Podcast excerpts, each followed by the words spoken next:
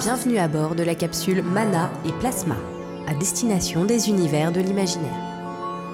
Prenez place. Dans quelques instants, nous voyagerons au travers des œuvres de l'esprit. Cinéma, littérature, science-fiction, fantasy, horreur, fantastique, musique, jeux vidéo. N'ayez crainte. L'équipage est là pour vous servir de guide. Mana et Plasma, décollage dans 3, 2, 1. Sur le MOOC Dune, tu as 50 000 euros qui partent dans l'éditorial euh, et euh, 70 000 euros qui partent dans la fabrication. Chères auditrices, chers auditeurs, bonjour. Ici Saïd de Mana et Plasma. Aujourd'hui au programme, une capsule très spéciale directement liée à notre dernier épisode consacré à Dune. En effet, j'ai eu la chance de pouvoir interviewer l'œil de Chéri, créateur de l'inimitable podcast C'est plus que de la SF, que vous connaissez certainement. Podcasteur, journaliste, rédacteur en chef du magnifique MOOC Dune publié chez La Talente et Léa, ainsi que du livre Tout sur Dune qui lui fait suite, Lloyd a très gentiment accepté de nous accorder quelques minutes en librairie. Je vous laisse donc écouter cela. C'est ça marche. Dis-moi. Alors, on va commencer avec la question de Nausicaa. Mais d'abord, j'ai même pas dit bonjour. Bonjour Lloyd. Salut, comment ça va? Mais ça va très bien. Ouais, Merci à l'équipe de Mana et Plasma euh, de m'interviewer, ça fait vraiment plaisir. Bah écoute, euh, j'ai un peu saisi l'occasion là de, de ton passage à Lille et ça va être ma première question. Qu'est-ce qu'on fait à Lille? Comment se fait-il qu'on arrive à se retrouver là? Parce qu'on a déjà partagé le micro une fois, c'était chez nos amis des Intergalactiques euh, à Lyon, C'est vrai, mais on s'est jamais vu en vrai. c'est vrai. Et euh, l'après-Covid nous permet de nous voir en vrai enfin, après euh, la sortie du film Dune. Et donc, qu'est-ce qu'on fait ici? Bah, alors j'ai le plaisir d'être invité par la librairie des Quatre Chemins pour faire une dédicace, euh, puisque j'ai lancé un Dune Tour. Donc l'idée est de faire dédicacer euh, à plein de gens, hein, aux, aux auditeurs du podcast, c'est plus que de la SF, mais pas que. Deux ouvrages que j'ai fait sur Dune, tout sur Dune, qui vient de sortir, et puis le MOOC Dune. Et donc euh, je profite pour euh, en même temps visiter la France. J'étais pas retourné à Lille depuis, je pense, une quinzaine d'années, et euh, je me rends compte à quel point la ville a changé, à quel point la ville est agréable. Mais écoute, je pense que c'est un peu cliché, mais tu as eu de la chance pour le temps. Il fait beau et pas trop froid. Il fait très beau, il fait pas trop froid. Et euh, c'est une bien sympathique ville et on est content de t'y retrouver. Alors j'ai quelques questions à te poser qui viennent un peu de toute l'équipe de Manet et Plasma. Et la première est celle de Nausicaa qui voudrait savoir comment t'es arrivé dans le journalisme spécialisé en littérature de l'imaginaire et comment tu choisis toi les œuvres qui sont présentes dans ton podcast C'est plus que de la SF. Alors, euh, moi j'ai commencé à, faire du journalisme au Point, au magazine Le Point, au Point Pop précisément. J'ai, euh, pour la petite histoire, j'ai commencé à piger sur les jeux vidéo. Euh, donc on avait besoin d'un spécialiste jeux vidéo, c'est comme ça que j'ai commencé. Et en fait, ma, ma rédactrice en chef, Falène de la Valette, je la connaissais depuis une dizaine d'années. J'étais son ancien bibliothécaire. Donc moi, en boulot étudiant, j'étais bibliothécaire spécialisé en science-fiction et fantasy. Et donc c'était une grande lectrice, et on échangeait les bouquins et compagnie. Mhm. Et en fait, un jour, elle m'a proposé, un peu comme ça, en me disant est-ce que ça t'intéresse d'écrire sur la fantasy et la science-fiction? Et je me rappelle de cette scène. Et euh, à ce moment-là, moi j'avais arrêté de lire de la SF et, et du genre pendant à peu près 8 ans. Et je me dis, bon, euh, bah ok, euh, pourquoi pas. Et puis en fait, comme j'étais un, un- un- un pigiste, je vivais en fonction des, du nombre d'articles que j'écrivais. C'est ça. Et je me suis dit, bon, ça me fera toujours des piges en plus. et j'ai pris une des meilleures décisions de ma vie. Donc après, j'ai commencé. Et, euh, et je me suis spécialisé assez rapidement. Et au bout de 3-4 ans à, à traiter que le sujet, j'ai produit une- à peu près 150 articles euh, pour, le, même. pour le point. Donc euh, assez bizarrement, le point qui ne traitait jamais de la SF et de la fantasy est devenu un, un des médias qui en parlait le plus. Euh, et donc voilà, ça c'est comme ça que je me suis lancé dans la, dans la science-fiction et, et la fantasy. Après sur le podcast, ça dépend beaucoup de... Alors ça dépend de pas mal de choses. Il y a l'actualité, Mhm. donc parler d'une œuvre en lien avec l'actualité. Il y a après mes goûts personnels qui est de bah, parler de classiques, de de- d'œuvres que j'avais jamais lues, que je voulais lire et après bah, on fait un podcast pour, pour enchaîner directement et discuter de ça. Euh, il y a aussi euh, des questions euh, tout bêtement financières. Il y a certains podcasts qui sont sponsorisés par des éditeurs. Donc là on va, on va, dire que c'est la voie de l'argent. Donc ils, me demandent de faire un épisode sur un de leurs ouvrages, mais à chaque fois c'est notifié quand c'est sponsorisé. Mais ça va être surtout l'actualité du moment et puis surtout le goût. Il y a beaucoup d'anniversaires, il y a aussi une envie de, parler avec des auteurs, de rencontrer des créateurs. Et ça aussi, ça me plaît beaucoup avec le podcast, c'est que c'est l'opportunité d'interviewer des gens que je connais pas, mais euh, auxquels j'adore le travail, et je me dis c'est le moment pour créer un lien. Donc ça se passe euh, voilà comme ça très naturellement, et c'est une fois par semaine, donc c'est pas toujours évident de, de tenir le rythme Ouais, ouais, ouais. surtout en, en période de promo avec, euh, avec Dune. Mais, mais voilà, ça c'est en cours. Et, l'idée, en fait, est de surtout de varier. Ça veut dire essayer de ne pas enchaîner que faire des épisodes BD, que des épisodes livres. C'est vraiment essayer de diversifier un peu les plaisirs. Et, et après, bah, les auditeurs, ils, soit ils écoutent tout, soit ils écoutent en fonction des sujets qui les intéressent. C'est ça. Donc ça dépend vraiment. Moi, j'ai des gens qui me disent qu'ils écoutent que les bouquins, que la BD.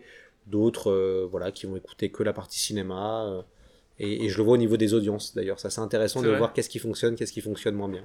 Mais globalement, ils te rendent bien quand même, les auditeurs. Euh, ça marche fort, c'est plus que la Bah, en fait, en termes d'écoute, on en est bientôt à 450 000 écoutes depuis un an et demi.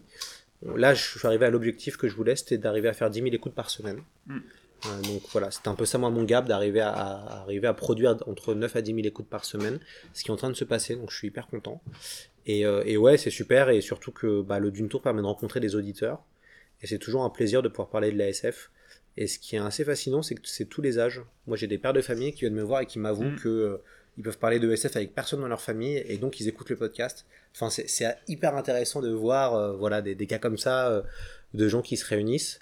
Et là, l'idée va être de proposer d'autres choses, de pourquoi pas proposer des débats, pourquoi pas d'aller un peu plus loin dans le côté label.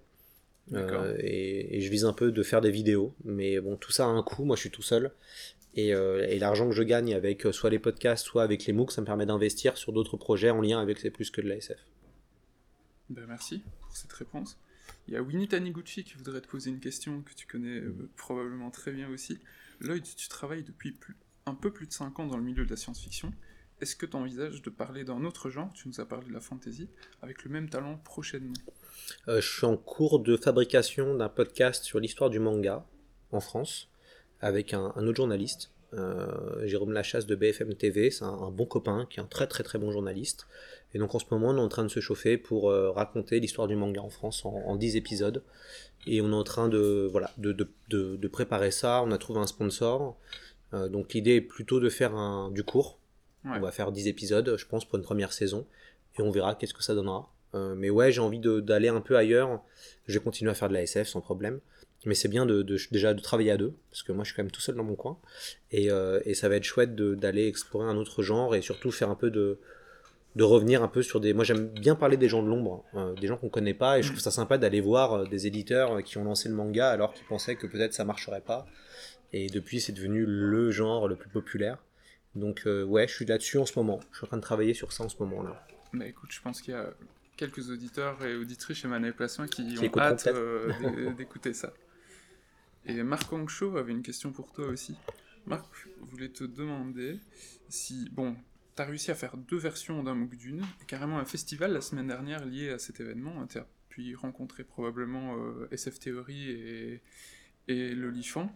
Qu'est-ce qui t'attire tant dans ce roman? Est-ce que tu comptes faire la même chose pour d'autres? Est-ce que tu vas aller plus loin? Et quelles autres œuvres t'aimerais traiter? C'est intéressant. Euh, moi, j'aime bien et j'aime beaucoup Dune en fait. Mais quand j'ai commencé cette aventure, j'étais pas un fanatique de Dune. J'ai surtout vu une forme d'opportunité de se dire qu'il n'existait rien sur Dune et que c'était le, bon moyen d'arriver à, à pouvoir en parler et qu'on faisait jamais de beaux livres euh, sur la SF un peu euh, type magazine, un peu type MOOC. Et donc ça c'était vraiment l'objectif et, et, euh, du coup c'est comme ça que je me suis lancé là-dedans. Et puis bah c'est que ça m'a plu, diriger des équipes super, c'était hyper plaisant. Et après créer de l'événement autour de la SF et créer de l'événement autour de Dune, c'est sûr que bah au fur et à mesure t'es pris dans l'engrenage et c'est de plus en plus loin. Euh, je sais pas si je referai un festival organisé en un mois, c'était quand même très intense et très très stressant.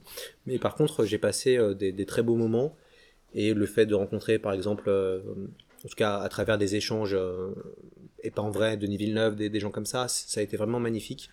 Donc d'un point de vue très pragmatique et pour être très honnête, il n'y avait rien sur la SF réellement.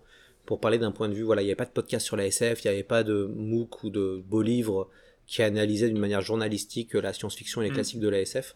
Donc je me suis vraiment engouffré dans, une, dans un vide, quoi, dans une porte. Et j'ai envie de continuer. J'aimerais bien traiter euh, de Blade Runner, j'aimerais bien traiter d'Asimov. Peut-être Fondation, peut-être Asimov ou plus large. J'aimerais bien m'attaquer à Star Trek. Euh, je suis pas un Trekkies, pas du tout. Et je commence à découvrir, mais je trouve ça hyper intéressant de... de, voilà, je commence et, et, je trouve ça hyper intéressant de ne pas forcément être un énorme fanat, pour garder à cette distance, pour pouvoir vraiment créer quelque chose d'assez anglais. Et euh, voilà, donc euh, si j'arrive à faire un Star Trek, euh, je, je, pense que ce serait, ce serait assez délirant, surtout que moi j'aimerais bien faire peut-être deux, à ce moment-là, peut-être deux, deux formats, quoi. Ah La ben. première, la première série et puis la, la- la deuxième. Ah ouais, d'accord. Et justement, tu, tu disais, enfin là, on, on est en train de discuter dans une librairie avec, le, avec les livres, avec le festival que tu as réussi à monter en un mois juste avant. Est-ce que quand tu as commencé ce projet, ou même il y a un an, ne serait-ce qu'il y a un an, quand on parlait encore avec les intergalactiques, les intergalactiques, tu pensais que ça irait jusque-là? Non. Non, non, mais ça a, été, délirant. Je pensais pas que je me retrouverais euh, sur France 2 au JT Trésor à parler de Dune ou à être à France Info à, à faire des blagues avec Frédéric Carbone que j'adore écouter sur Info. Non, non, ça a été vraiment délirant le- la bascule. Euh, c'est vraiment la belle histoire jusqu'au bout. Ça veut dire qu'il y a ce projet, un, qui trouve son financement tout de suite, qui vend. Euh, on a fait 15 000 exemplaires en l'espace de 9 mois. On, on est épuisé avant que le film arrive. On sort un deuxième livre. Denis Villeneuve lit le premier livre, nous envoie un petit message. Il reçoit le deuxième. Euh, la Warner me sollicite. euh, les médias me sollicitent. Moi, j'avais jamais espéré ça et je pense que j'aurais plus jamais un truc comme ça. Enfin, Hmm. voilà, là, c'est vraiment, on a eu beaucoup de chance en France que Dune se, se lance à ce moment-là et que, que Denis Villeneuve fasse la promo ici et compagnie. Donc, euh, non, non, je savoure euh, totalement la chance et, et c'est hyper intéressant parce que ça m'a permis d'expérimenter beaucoup de choses. J'avais jamais fait ça avant, j'avais jamais organisé de festival, j'avais jamais fait autant de médias. Donc, tout ça, c'est beaucoup d'expériences qui seront utiles, je pense, pour d'autres prochains livres et puis pour d'autres événements que j'aurais bien organisés. Euh, mais en tout cas, l'aventure collective, c'est le plus agréable parce que c'est vrai que c'est et c'est pas évident parce que bah t'es tout seul à incarner la chose. Ça veut dire que dans tout sur Dune ou dans le MOOC Dune, il y a quand même 50 à 60 personnes, donc je suis pas seul. Mais c'est moi qui incarne le projet, qui dirige le projet. Donc du coup, ça peut être frustrant pour les autres, euh, tout à fait, hein, de ne pas être aussi mis en avant et compagnie.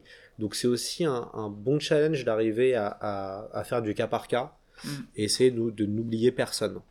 Voilà, et, et ça c'est assez dur. euh, Parce que bah, des fois, quand vous êtes pris dans le, dans le tourbillon, c'est se rappeler qu'il y a toute une équipe et qu'il faut faire avec les gens. Donc, euh, et puis bah, garder le lien avec évidemment les auditeurs et les lecteurs qui, qui sont, c'est grâce à eux que tout ça se fait aussi. Quoi. Donc ça, et en tout cas d'un point de vue euh, humain, ça a été hyper intéressant aussi comme, euh, comme expérience. Et en termes de communication aussi, bah, vous avez vu sur les réseaux sociaux, c'est vrai que ça a été... quand je tweete un truc, un truc sur Dune, t'as l'algorithme, j'ai l'impression que l'algorithme Twitter explose et je me retrouve, je me retrouve assez rapidement propulsé. Mais pareil, toute la communication, n'a pas du tout été théorisée, j'ai vraiment expérimenté au fur et à mesure. Et là, je commence vraiment à réfléchir à... Je me rends compte que les éditeurs, en fait, communiquent très mal sur leurs livres Mhm. ou sur leur BD. Et en fait, il y a de vraies réflexions à avoir sur comment bien communiquer sur des ouvrages qu'on a une surproduction. Et le secret, c'est d'incarner quelque chose. Et, et du coup, on est dans une époque qui incarne, hein, une époque incarnante. C'est pas pour rien qu'il y a des youtubeurs euh, qui, font, qui sont aussi puissants. Et donc, du coup, il y a ce, ce côté d'incarner la science-fiction mainstream en tant que journaliste.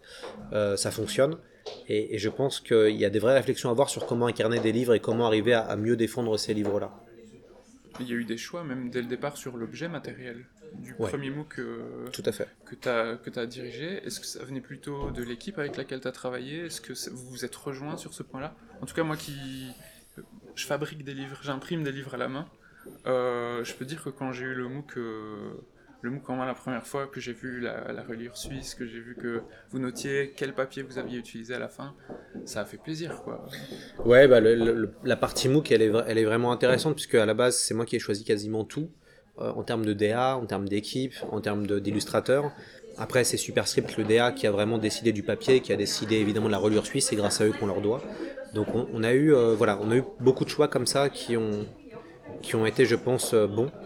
Euh, et surtout, moi, le, je pense la qualité de cette aventure, c'est que j'ai réussi à bien m'entourer de, de très très bons professionnels. Et je pense que c'est ça qui a fait aussi le succès, du, le succès de l'ouvrage. Mais c'est beaucoup de l'instinct.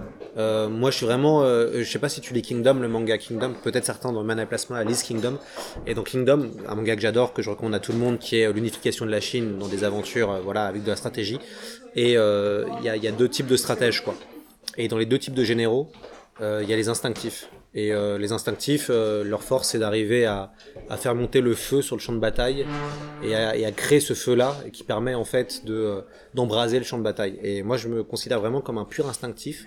Donc il y a beaucoup de choix qui ont été faits qui n'étaient pas forcément théorisés, ça. mais qui ont été de se dire bah tiens, je sens que c'est le bon truc, il faut y aller. Et des fois, ça peut être très compliqué parce que les éditeurs fonctionnent pas du tout comme ça. Euh, on a eu de vraies discussions, notamment avec les deux éditeurs, et dont un m'a dit on n'organise pas un festival en un mois. Et moi, j'ai rétorqué bah si, si on peut. Pourquoi, pourquoi on pourrait pas? Donc en effet, c'est beaucoup de travail, c'est beaucoup de choses, mais, mais du coup, ce qui a été intéressant, c'est de voir que ma façon de faire était très journalistique, parce que dans la presse, on est habitué à travailler comme ça, sous feu roulant, dans l'urgence, c'est notre habitude. Et c'est vrai que dans l'édition, mais c'est pas du tout comme ça. Et c'est très très compliqué. Enfin, moi, je l'ai vraiment senti à certains moments où je me suis rendu compte qu'en fait, euh, c'est pas évident d'arriver à faire bouger tout le monde. Mm. Surtout que bah, un éditeur, il n'y a pas que ton ouvrage, quoi. Il y a 15 bouquins dans, la, dans son année. Et que déjà, euh, je suis très omniprésent à gérer euh, la com, à envoyer des mails à, à n'importe quelle heure pour demander si ça et ça. C'est vrai que ils ont, la Talente et Léa ont été très patients avec moi et tout mm. en me laissant m'amuser et dépenser beaucoup d'argent. SF Theory demandait, euh, parmi toutes les personnes que tu as rencontrées, toutes les choses que tu as faites, euh, qui ou qu'est-ce qui t'a marqué le plus? Pour le moment dans le, dans le podcast Alors, c'est. Ah, dans le podcast. J'ai cru dans le mot que je me suis dit, oula, qu'est-ce que je vais dire? Non, dans le podcast, euh, bah, c'est Jodorowsky. J'ai interviewé Jodorowsky deux fois. On a fait, donc ça fait trois épisodes. Avec une remise en place euh, d'entrée de jeu. D'entrée de jeu, tout à fait. Une remise en place cultissime de Jodo. Et j'ai vu les deux visages de Jodo. Le côté magicien, c'est-à-dire qu'à 94 ans, il te regarde et il te vend du rêve, il te fait voyager. Et le côté euh, plutôt un peu démoniaque, un peu vénère, ou quand il est mauvais poil, il t'envoie des gros missiles. Euh, et ça a été hyper intéressant de, le rencontrer. Et, moi, en tout cas, j'étais le, j'étais vraiment, vraiment j'étais stressé, j'étais touché parce que moi j'ai j'ai découvert la SF avec euh, Lankal, à un âge où j'aurais pas dû lire Lankal, je pense vers 7-8 ans. Et rencontrer Jodorowsky en face à face, euh, ça a été dingo quoi. Et, euh, et du coup c'était très drôle parce que comme tu l'as dit, j'ai lu la préface qu'il avait écrit pour les éditions Humanoïdes Associées. Donc je, je, lui ressors la préface en mieux écrit, enfin pas en mieux écrit, mais je résume sa préface. Et Jodo m'arrête et me dit ça c'est ton histoire, je vais maintenant te raconter mon histoire. Et là, je me suis dit, waouh, sérieusement, je, cite, je cite son édito qu'il a écrit il y a 10 ans, et il me dit que c'est des conneries. La, source, la source c'est lui. voilà, la source c'est lui. Et ça, ça a été dingo. Donc ouais, je pense que Jodorowsky, ça a été la, ouais, la rencontre euh, qui m'a vraiment touché. Et dans le cadre du MOOC, parce que je vais quand même le dire, peut-être une, une grande satisfaction, peut-être la plus grande satisfaction de cette histoire-là, autre le fait d'un point de vue humain et personnel, d'avoir réussi à, prouver que j'étais capable de faire ça, d'avoir un succès, de, de créer tout ça, été vraiment avec Aurélien Polis. On s'est, s'est jamais vu pendant la création du, du, MOOC, du, MOOC Dune et tout sur Dune. On s'est rencontré qu'une fois en visio. On a été interviewés ensemble, c'était euh, l'été dernier. Et, euh, et, le fait qu'Aurélien devienne le nouvel illustrateur de la franchise Dune, franchement, ça, ça a été, euh, je pense, un des plus beaux cadeaux parce que bah, j'avais choisi Aurélien, lui qui faisait quasiment jamais de portraits. Et euh, ça a été le bon choix. Et après, il est devenu l'illustrateur. Et ça, bah, c'est super parce que moi, j'aime bien ce genre de projet où. Enfin, moi, j'aime bien créer ça. Ça veut dire que quand tu travailles avec moi, bah, le, rêve, c'est qu'après, les gens qui ont bossé sur un projet, derrière, il y a des choses qui arrivent pour eux aussi, quoi. Que ce soit pas que toi qui, entre guillemets, récolte les lauriers et les droits d'auteur, mais que, euh, tu, que les gens aient des choses post ce projet-là. Et dans le cas d'Aurélien, c'était magnifique parce que, bah, c'est devenu le nouvel illustrateur de, Dune. Fred Vigneault qui a fait le verre de sable, le verre de sable il a été pompé par tout le monde. Il se retrouve maintenant chez Webedia, euh, donc je suis obligé de faire la police pour demander aux gens de citer les copyrights. Donc euh, non, il y a vraiment eu des, vraiment des belles récompenses pour les gens qui ont travaillé euh, et qui ont bien bossé dessus. Bah c'est super. D'ailleurs, en parlant du MOOC et de la couverture d'Aurélien Police, ça va être l'instant fanboy. Ouais. Puisque je vais te demander, si tu veux bien, une petite dédicace. Avec plaisir.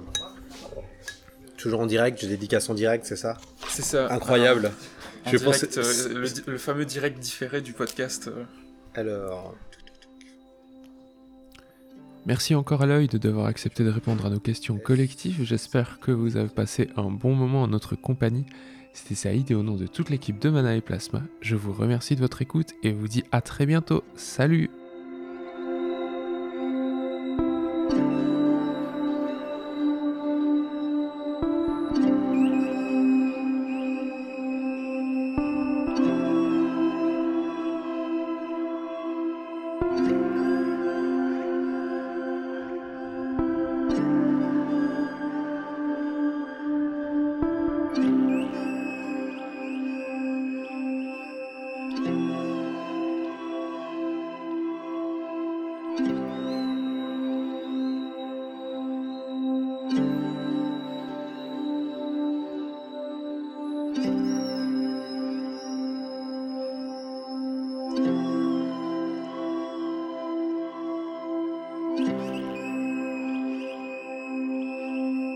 Música